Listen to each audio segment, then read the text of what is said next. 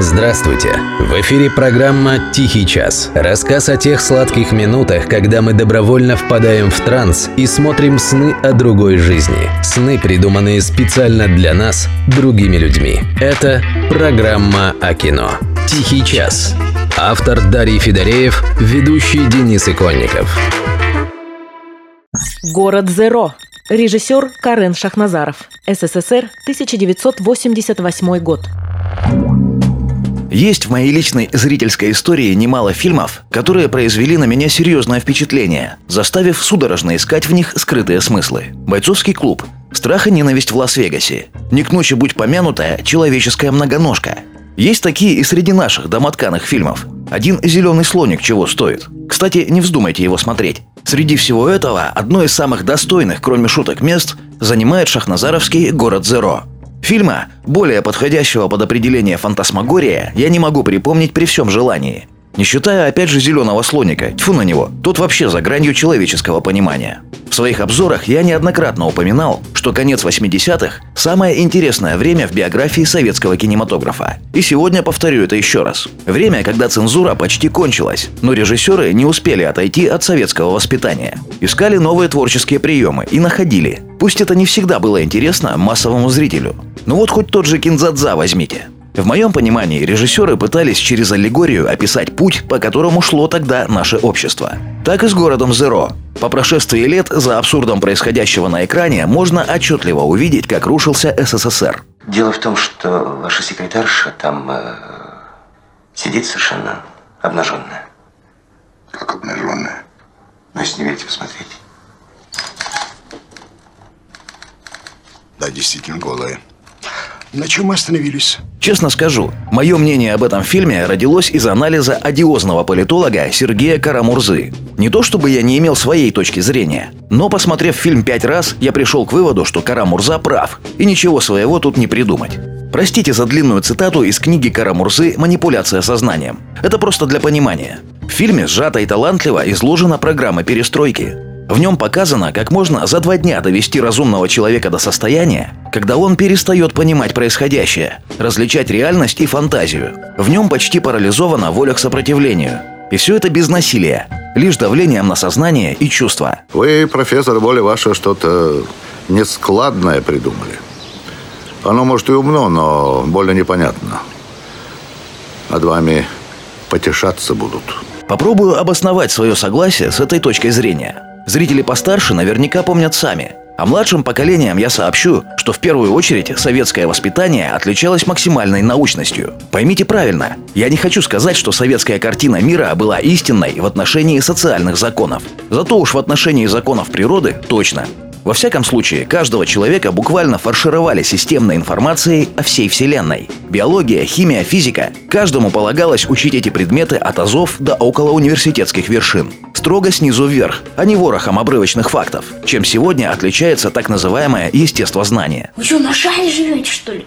Вы живете на плоскости. Тавичели что-то там открыл, доказал. Ничего он не открыл, ничего он не доказал. Никого он не убедил. Доказал он атмосферное давление. Да плевать он, что он сказал. Я вижу, я чувствую, что я живу на плоскостях. Я это к чему? При всем том, что подавляющая часть взрослого населения страны была образована по меркам еще начала 20 века просто фантастически, эти же люди в 90-х годах заряжали воду от энергии Чумака и лечились через экран от рук Кашпировского. Абсурд ведь, правда? Как так произошло, что рациональное мышление было побеждено этой, простите за резкость, буквально средневековой ересью? Да вот так и произошло, как в городе Зеро. Разумный человек оказался в обстановке, где происходит что-то, не поддающееся никакому объяснению. То секретарша работает голой, и никого это не удивляет. То на обед героя выносят торт в виде его собственной головы. То музейщик несет полнейшую ахинею про первого рок-н-ролльщика города, князя Владимира. Весело, короче. Избежать из абсурда невозможно. Пути герой не знает, а местные норовят завести его в какое-то болото. Если рассудок и жизнь дороги вам – держитесь подальше от торфяных болот. В итоге у героя не остается другого выхода, кроме как согласиться с абсурдом, чтобы не сойти с ума. Примерно так. Знаю, что многим теория Карамурзы кажется надуманной. Однако вот факт. Сам режиссер Карен Шахназаров, когда его пытали по этому вопросу, долго отнекивался и заявлял, что просто снимал комедию абсурда. но спустя несколько лет все же признал. Таки да, фильм перерос первоначальный замысел. И еще один факт. Папа Шахназарова, Георгий Хасроевич, доктор юридических наук, был одним из ближайших помощников Михаила Горбачева. Вполне можно предположить, что Карен Георгиевич, будучи к началу перестройки вполне зрелым человеком, многое от папы услышал и завуалированно изложил в городе Зеро. Посмотрите фильм сами, а потом ради интереса сообщите мне, согласны или нет. С удовольствием прочту любое мнение. Где легко найти страннику приют? Где наверняка помнят и ждут День за днем, то теряя, то путая след. Я иду в этот город, которого нет.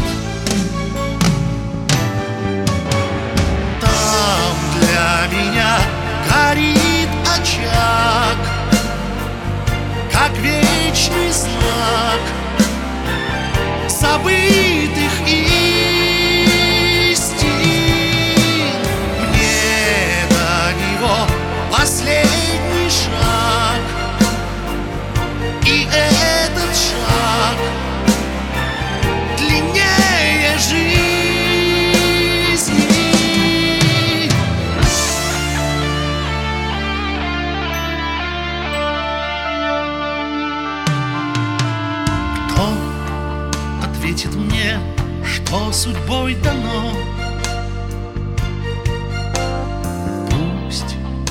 этом знать не суждено.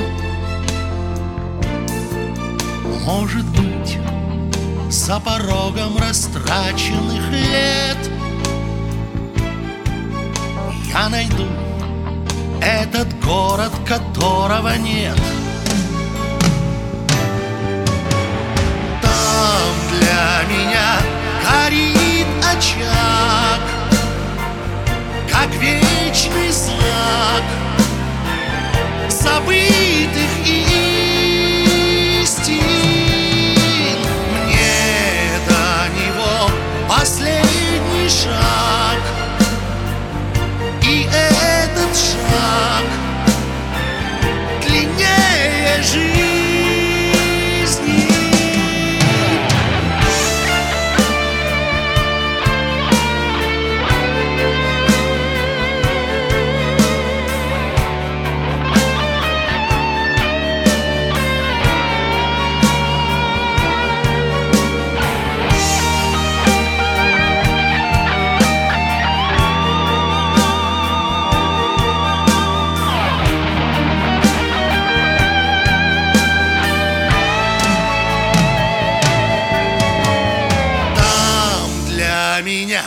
горит очаг, как вечный знак забытых